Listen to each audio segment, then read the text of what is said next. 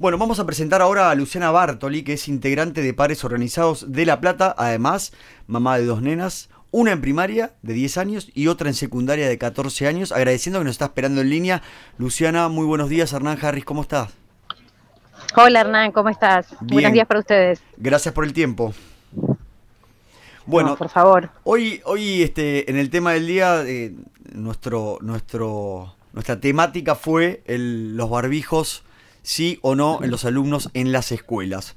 Eh, primero quiero contextualizarte, ya que sos integrante de Padres Organizados, ¿no? Está, eh, me imagino, esta organización conformada por padres, creada por padres. Padres y madres. Bien. Padres y madres, en mi caso de la ciudad de La Plata. Sí. Eh, parte también y miembro, vos sabés que nos conformamos como una red y este, nos relacionamos, digamos, con todos los otros grupos de provincia de Buenos Aires, hay una red federal, así que estamos conectados. Bien, está, eh, bueno, y estas padres y madres me imagino que todos coincidimos en que si hay un lugar sano es el colegio, ¿no? Es la escuela, ¿no?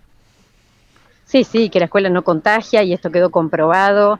Eh, por eso nosotros seguimos reclamando esto de que no sea obligatorio el uso del barbijo, porque fíjate hoy que si vos mirás todos los eventos deportivos, políticos, culturales, todo lo que está ocurriendo fuera de la escuela es sin barbijo. Y el único lugar que quedó obligatorio para los chicos eh, es el barbijo. Nosotros no, no, no pedimos directamente, eh, a ver, no queremos que nadie se enferme, eso lo, venimos sosteniendo desde el primer día, eh, pero la verdad es que no está comprobado que, que, el uso del barbijo sea eficiente también y que, y que impida el contagio. Entonces. Ayuda a prevenir, eh, ¿no? Ayuda, ayuda el barbijo. Sí, ayuda a prevenir, pero ahora, digamos, en las escuelas tampoco se ha dado una, un aumento de casos de COVID. Ahora lo que está circulando es la gripe y para la gripe tampoco sirve el barbijo. Em, nosotros queremos saber por qué también sigue siendo obligatorio, digamos, que las medidas se tomen en base a evidencias científicas. Ustedes lo que están diciendo es que, cada, que cada, digo, que cada municipio, por ejemplo, opte eh, en la decisión de utilizarlo o no, de acuerdo, por supuesto, a su situación epidemiológica, ¿no? Ahora, Luciana, te pregunto. No, eso ocurre, mira, eso ocurre, Hernán. Por ejemplo, el municipio de La Plata decretó a, partir de este lunes que en La Plata, por ejemplo, el uso de barbijo no es obligatorio en los lugares públicos, en los negocios, y queda, digamos, sujeto a la decisión privada y familiar de cada uno de, los vecinos de La Plata. Lo que pasa es que las escuelas, en este caso, son provinciales y nacionales o nacionales, entonces ahí rige la normativa provincial. Entiendo. O, y o nacional. ¿Y qué pasa? Por lo tanto, las escuelas siguen siendo eh, sitios donde el barbijo es obligatorio. Y ya que estamos en, La Plata y aprovechándote, te pregunto, de, eh, en, que no es obligatorio en la vía pública, en los comercios, el transporte público en, La Plata. El transporte público, mira, hoy, hoy estuve mirando, yo no, no utilizo transporte público, no he utilizado estos días, pero hoy vi que un micro estaba lleno y el micro tiene la mayoría de sus, de sus ocupantes, eh, de sus viajeros con barbijo. Yo creo que sigue siendo obligatorio dentro del transporte público porque además, como algunos eh, cruzan la jurisdicción eh, local, claro, y yo, por ejemplo, llegué a eh, claro, como son otras acciones, eh, creo que debe ser un, régimen tipo interprovincial, no sé cómo se llama, pero... Interjurisdiccional. Claro. Exacto. Luciana, y te pregunto, ¿tuvieron contacto con, el gobierno de, de Kisilov? ¿Le dieron alguna respuesta o, o, alguna no, no, mire, hubo, una reunión de un grupo representativo de padres organizados de provincia de Buenos Aires con el nuevo ministro de Educación, con Sileoni, sí. De febrero, creo que fue, o mediados de febrero, y presentaron, digamos, todos los, todos nuestras preocupaciones, si querés, sí. y que entre ellas está esto, y, también el tema de que no hay eh, diferencia de tratamiento al que está vacunado y al que no está vacunado, porque de los, en los chicos la vacuna no es obligatoria, los pero eh, no se les puede eh, dar un referencial por eh, si tiene o no si tiene o no vacuna. cuando esa responsabilidad es de la familia. Así que eso también se lo planteamos y bueno, no hemos tenido ningún tipo de ahora. Todavía no tienen, por lo que tengo entendido, bueno, la, Ciudad de Buenos Aires optó ahora en, el, en el, día de ayer, ¿no? Por, por, por esta medida me parece que la provincia todavía tiene reparos, ¿no? Y ellos también aducen, más teniendo en cuenta que hay como un, rebrote en Europa hacia esta variante de Omicron y sabemos que lo que pasa allá después nos repercute. Me imagino que van Después repercute acá, sí. Me imagino que van por ese... Sí.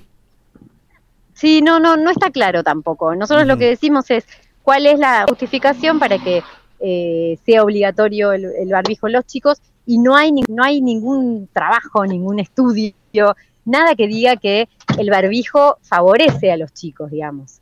Así que, eh, y, y, sí hay estudios que indican todo lo contrario, los daños que ha provocado en lo físico, eh, en lo psicológico, en lo relacional, en lo conductual. en eso, sumado a eh, eso el cierre, el cierre de, el cierre de las escuelas durante el 2020 o 2021, que son consecuencias que van a. También la cantidad de chicos que quedaron fuera del, del sistema, ¿no? Que dejaron, Que dejaron no, bueno, Te digo que Hernán, esto da para un programa entero. Si, si, si nos ponemos a, pensar y evaluar todo lo que, todo el daño que sufrieron los chicos, me parece que fueron las víctimas más eh, más, más eh, débiles del sistema y las que menos reparación hubo, las que menos reparo hubo. Eh, ninguna medida fue para los chicos, ninguna medida fue pensando en los chicos, los dejaron solos, esa es la verdad. En un, en un país complicado como este, en, materia de violencia, en materia de marginalidad, de pobreza, los dejaron librados a su suerte y eso eh, como Estado es muy fuerte. Ahora, Luciana, también digo, quiero hacer importancia en esto, ¿no? Digo, eh, me parece bárbaro lo que se plantee, digo, las, dos posiciones y después, en base a, resultados científicos o investigaciones o, comprobaciones, se tome la, decisión este, que se crea más acertada. Digo, pero que esto, no que esto no se transforme en una cuestión política, ¿no? Porque es inefectible en algún momento que se mezclan las cosas, ¿no? Pareciera que algunos de, un color político, oficialismo, oposición, y en el medio eh, tenemos el tema de, de, los chicos, ¿no?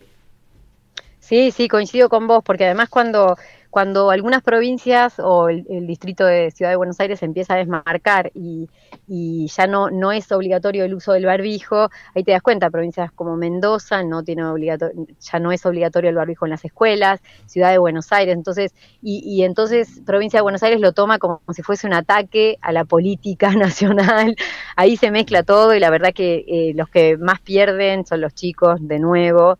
Eh, y es en lo que nosotros eh, por eso hacemos hincapié en que haya eh, un que haya atrás algo alguna evidencia científica real. Ayer leíamos y, nosotros debatimos en los grupos de padres y debatíamos sobre un, un estudio que se hizo en Cataluña del daño que ha provocado el barbijo y otro estudio que se hizo en España, que ellos por ahí están más adelantados y, y, se dedican a estas cosas, ¿no? A estudiar qué es lo que pasó, bueno, que hay muchos chicos, adolescentes, que no se quieren sacar los, barbijos por vergüenza, porque mm. les ha servido para, para taparse la cara, para no ser ellos realmente. Entonces, esto tiene consecuencias psicológicas graves, feas, y nosotros no, estamos viendo todas esas cosas. Es como que no se está evaluando, no se está midiendo. Eh, bueno, y en, caso de, eh, que, de que, esperemos que no, pero digo, viendo, y como vos decías, como bien decías, ¿no? Tenemos que tomar, tenemos la, mínima ventaja de que podemos ver lo que pasa en Europa o en otro continente antes de que nos suceda a nosotros, ¿no? Tenemos esa mínima ventaja con la diferencia que ahora también tenemos un, alto porcentaje de la población con, con, la vacuna, ¿no?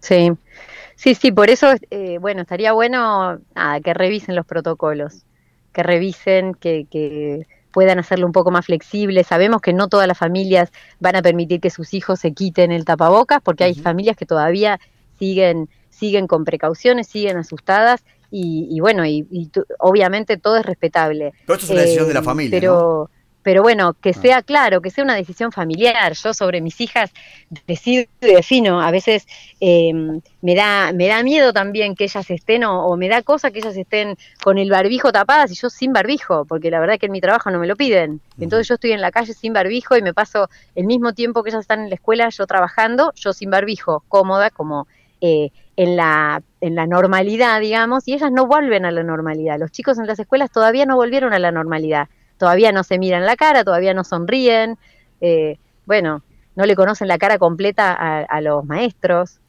Bueno, ojalá no, no pueden leer los labios, no, no, no pueden eh, captar los, los gestos, bueno. nada, toda la dificultad que tiene el barbijo, ¿no? Claro. Bueno, ojalá que, se llegue a la, mejor decisión, pero digo, eh, estaría bueno que desde las autoridades competentes, tanto sin importar el color político, ¿no? Se sienten en una mesa y según la, las pruebas científicas puedan tomar una decisión al respecto. Pero digo, es importante que, que en esto no se haga política y sí se busque la mejor este, solución transitoria porque puede cambiar, depende, depende de lo que pase de acá a unos meses o de acá a unas semanas, no lo sabemos, pero digo, no, no, no me imagino tan difícil sentarse las personas que tienen el poder de hacerlo y en base a, a, pruebas y, y estudio poder tomar la mejor decisión para todos. Y ojalá lo hagan, mira. Esperemos. Eh, y, no solo y no solo en esta decisión de los barbijos, sino en, muchas otras decisiones políticas, ¿no? si pudiesen sentarse y sentarse en una mesa, discutir los temas realmente importantes y ponerse de acuerdo eh, en el bien común, eso sería la solución a todos nuestros problemas. No tengas duda, evidentemente no pasa y por eso estamos a veces como estamos. Pero Luciana, te quiero agradecer, agradecer mucho esta comunicación con el tema del día. No, les agradezco a ustedes por, por el espacio. Muy amable, ¿eh? Un beso. Fue Luciana Bartoli, integrante de Padres Organizados.